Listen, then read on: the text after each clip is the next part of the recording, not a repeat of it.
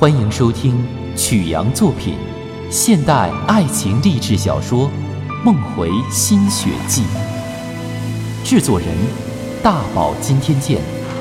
本作品由质地有声工作室独家制作，欢迎您的收听。本作品献给曾经和即将去滑雪的你们，并祭奠东北的抗联英烈。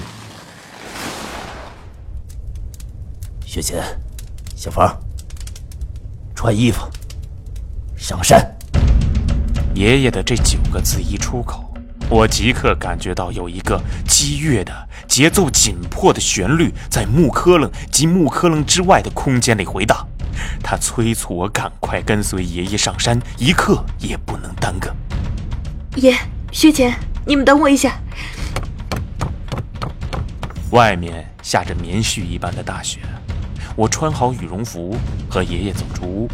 硝烟的气味扑面而来，空中那旋律愈发急迫，渐行渐速。来了，正是那巨人的鼓声。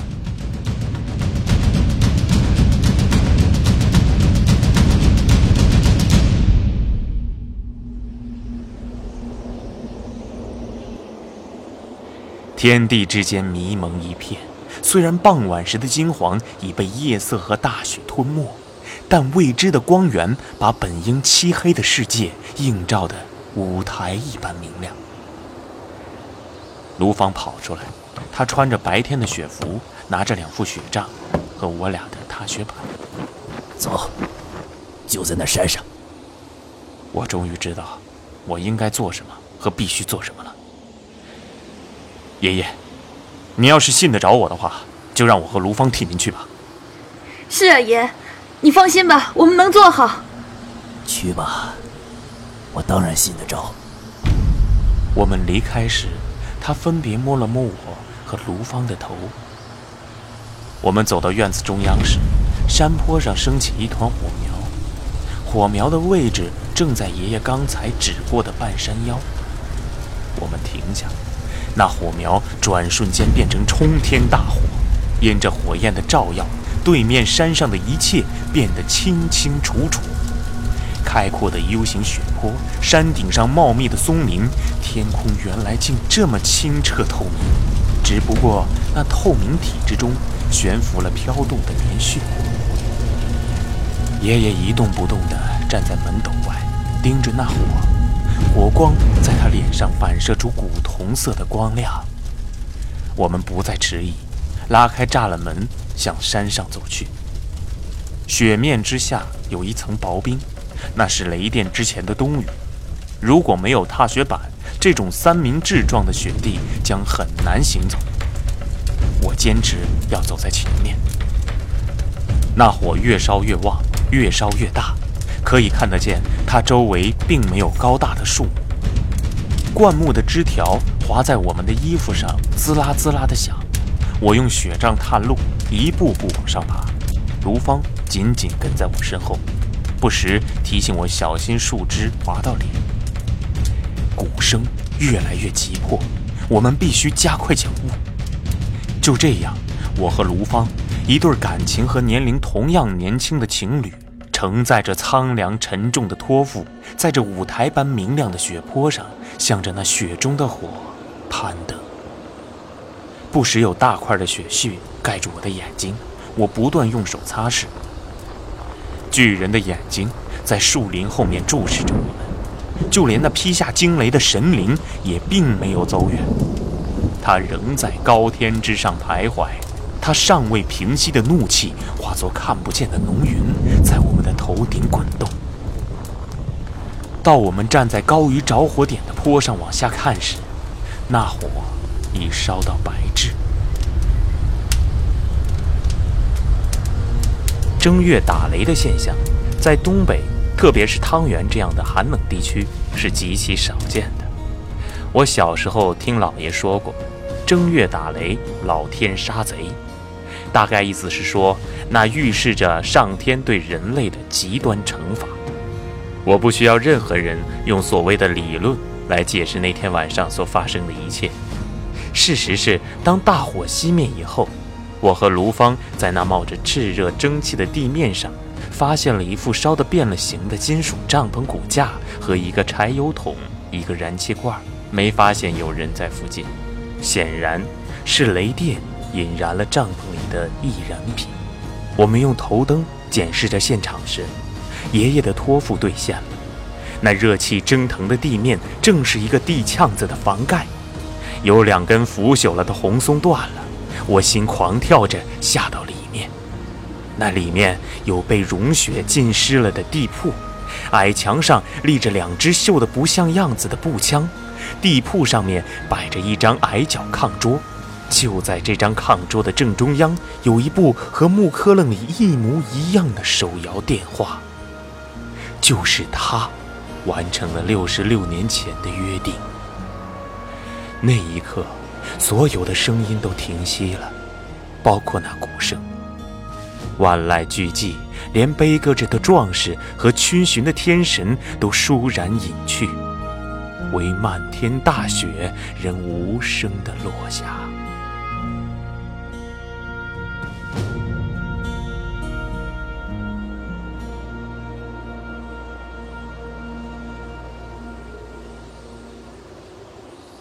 那帐篷是索道公司的勘测人员搭的，他们回家过年去了。电话为什么会响？我坚信那不仅仅是因为雷电。我并不指望所有的人都这么认为，但爷爷和卢芳必然和我持相同的看法。我们返回时，见爷爷仍保持着我们出发时的姿势。帽子和肩膀上已积满厚厚的雪，那凝视的眼睛就像两盏明灯。地面的雪已经没过他的脚面，山虎一动不动地蹲在他旁边。回到木科楞后，我做的第一件事就是上楼取下笔记本电脑，删除了那篇滑雪的理由。那一夜，在依然温暖的火炕上。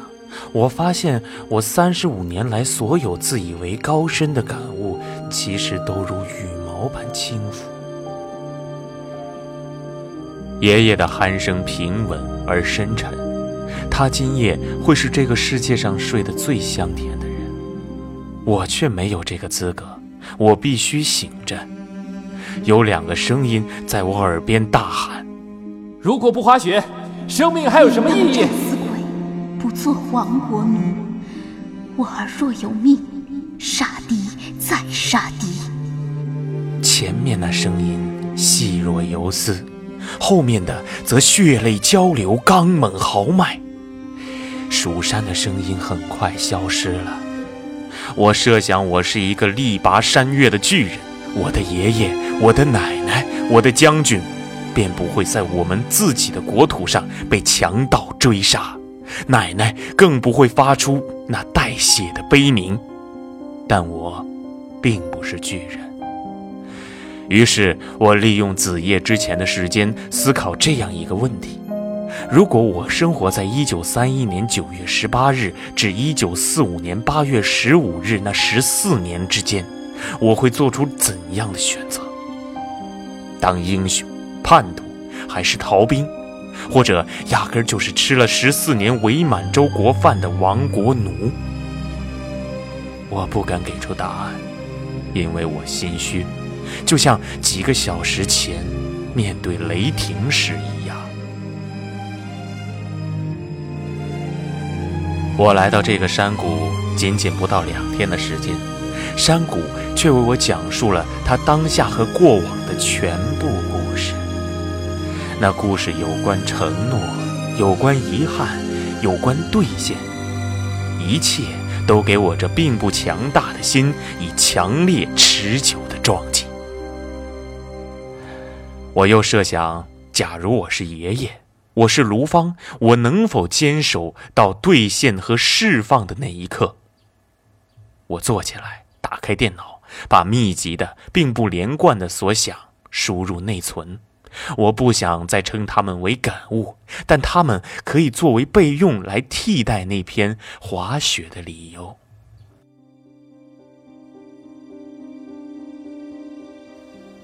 如果一定要探究滑雪是否和伟大的事物有关联，那么可以这么说：在亚布力的雪道铺成前大约六十年，这里的雪地里曾有一个瘦小的男人在为我们高大壮硕的祖辈捍卫尊严，用血。他领着这样一支队伍，那队伍饥寒交迫。每一个成员随时都可能成为侵略者枪下的亡魂。那队伍里的军官所能享受的唯一荣耀，是鬼子的悬赏榜上有他们的名字。没有人承诺他们日后的荣华富贵，他们想要的只是尊严得以保全、热血得以喷放的机会。除了这个机会，他们一无所有。那个人叫赵尚志，他的队伍叫东北抗日联军。六十年后，我们有幸进入一个货币可以换取一切的时代。不幸的是，信念和担当正离我们远去。真相肯定是我们抛弃了他们。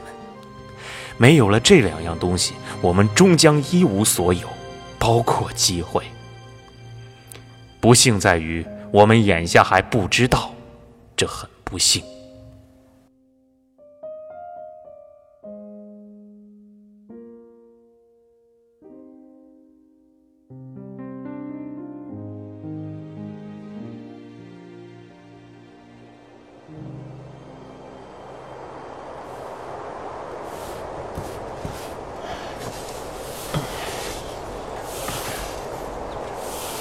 雪茄累坏了吧？歇会儿。昨晚上的雪可真够大的，这地上怎么也得有一尺厚了吧？哎，是不小。爷爷、薛钱，早啊！我也来帮你们扫。哎，你眼睛怎么了？我没事儿。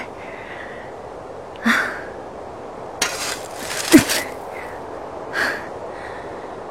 这积雪太厚，没法开车了。看来咱们今天肯定是走不了了。明天如果路面能好一点的话，咱们就往回赶。餐厅那边倒没什么，已经请好假了。但另有一件事，我必须抓紧去办。抱歉，不能留你多住几天。没关系，我可以陪你一起去。咱应该先去省民政厅，据说抗战遗迹都是他们确认的。谢谢你，薛钱。我一会儿得去县里一趟，我得抓紧给秋实的弟弟打一个电话，有必要的话再给他发一个邮件，把稿子改了。其实，我觉得你不必非得那样。我不想让别人笑话，一切都应该重新考虑。爷爷的故事让我明白了一件事儿，那就是我其实很肤浅，针对一项吃饱穿暖后才能进行的游戏发感慨。还不如探讨一下我们究竟是怎么吃饱穿暖的。我还是觉得你那篇文章写的很好，我很喜欢。最起码你不应该删了它，太可惜了。那你就应该相信我以后会写出更好的文章。我信你。不过我就不陪你去县城了。我想把华奶的院子再好好扫一遍。等会儿陪你去趟刘三叔家。让他带你进城。行，雪贤呐，这个羊皮袄也带上，厚实。小芳他爸以前就穿这个，你拿着盖在腿上，啊，做爬林了。爷爷的气色非常好，但一夜间竟消瘦了很多。我接过他手中的皮袄，猛然间心中竟涌上一股长别的惆怅。他身上浓烈的烟草味儿，他的浓眉。他脸上的沧桑，我感觉我将从此远离他。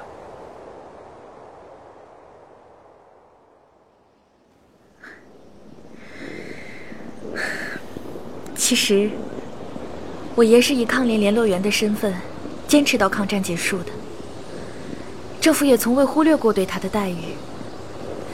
可他就是不愿向别人说自己是抗联的，不得不说的时候。就说自己已经脱离了队伍，几十年了，他一直认为自己是开了小差。现在好了，赵将军的这处密营，证实了他到现在都还一直是一个战士。天非常冷，路旁刚经历了雨雪雷电的红松沉默的伫立。我在想这样的问题：假如那顶帐篷不是恰好搭在了密营的上面，假如雷电没有那么准确，假如不是爆炸了的燃气罐刚好崩开了冻土和朽木，大火继而融化了厚厚的积雪，那么六十六年前约定好的铃声仍不会响。六十六年前埋入泥土的忠诚的证据也不会终见天日，爷爷也就得继续坚守和等待，极有可能他得一直等待到生命终结的那一天。一切都印证了他的那句话：“老天有眼。”华奶的院子遥遥在望。卢芳开始给我讲有关华奶的故事。到这时，我才知道，山谷里的故事，我知道的，并不是全部。我爸两岁的时候，华奶的丈夫在集上被日本开拓团的人给害了。据说，仅仅是相中了他头上的水獭帽子。华乃当天夜里便离开了家，怀揣家里藏着的盒子枪。半夜时分。他把一梭子子弹，全都打进了二道河子开拓团那个日本浪人的脑袋。他没有回来，连夜去找抗联。那时候北满抗联三军的六千多人，已经差不多损失殆尽。他在深山老林里走了三天，终于找到了赵尚志的残部及继任者许坑直。从此，成了抗联最后的女兵。不久，她发现自己怀孕了。再后来。在行军途中流产，差点流血过多死去。许空直牺牲后，他跟随十二支队队长朴吉松，继续在木兰一带打游击。一九四二年底，朴吉松也牺牲了，小队被打散，最后只剩下华乃一个人。他在通北县南小河的密营里，一直坚守了两年多。光复了还不知道，他吃过耗子、蝼蛄。冻掉了半只脚。她曾是这山谷里最漂亮的女人。他母亲在他离开半年的时候去世了。老太太临终前对我爷说：“如果玉梅还能活着回来，你就娶了她吧。”我爷把我爸接回家，每天都来照看这房子。华奶回来的时候人都快不行了，我爷伺候了她一年。她身体复原后，我爷要娶她。他说：“你不能娶一个不能生育的瘸子，你要是可怜我，就把孩子再交给我吧。”我爷终身未娶。我爸本来一直叫华奶是妈，后来华奶坚持让叫她干妈。华奶很喜欢我，上小学的时候，我几乎每个周末都在她家里过。我们接近了华奶的院子。那屋顶的雪昨天已被清理过，新雪又将它覆盖得严严实实。我想，如果卢芳不把这完整的故事全部讲给我，那么我会带着遗憾离开。在木科冷的第一晚，我曾梦见和卢芳在风雪中分别。她穿着老式的带大襟棉袄，哭得泪水把衣襟都弄湿了。我想象华奶年轻时肯定就穿那种棉袄。她梳着光洁的发髻，跛着一只脚，领着卢芳的爸爸站在前面的那个门檐下，向着木科冷的方向眺望。华奶说：“如果这里被动迁，动迁费全部由我来支配。我还没想过怎样支配他们，或者说，我根本就没想过，这里真的会建滑雪场。”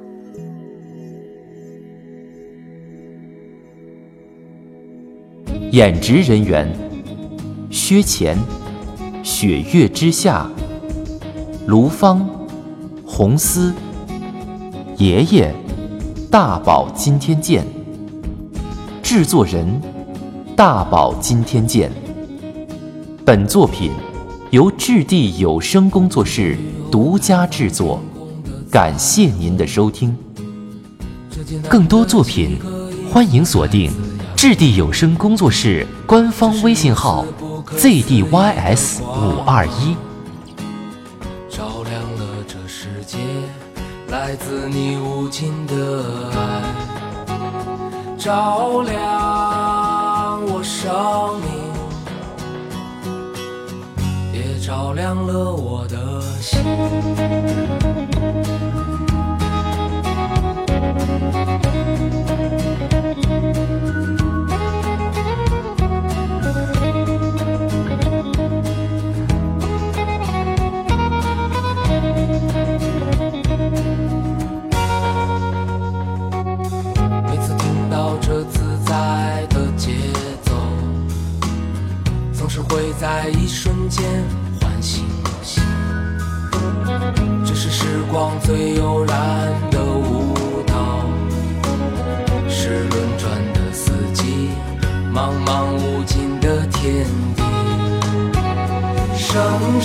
生不息。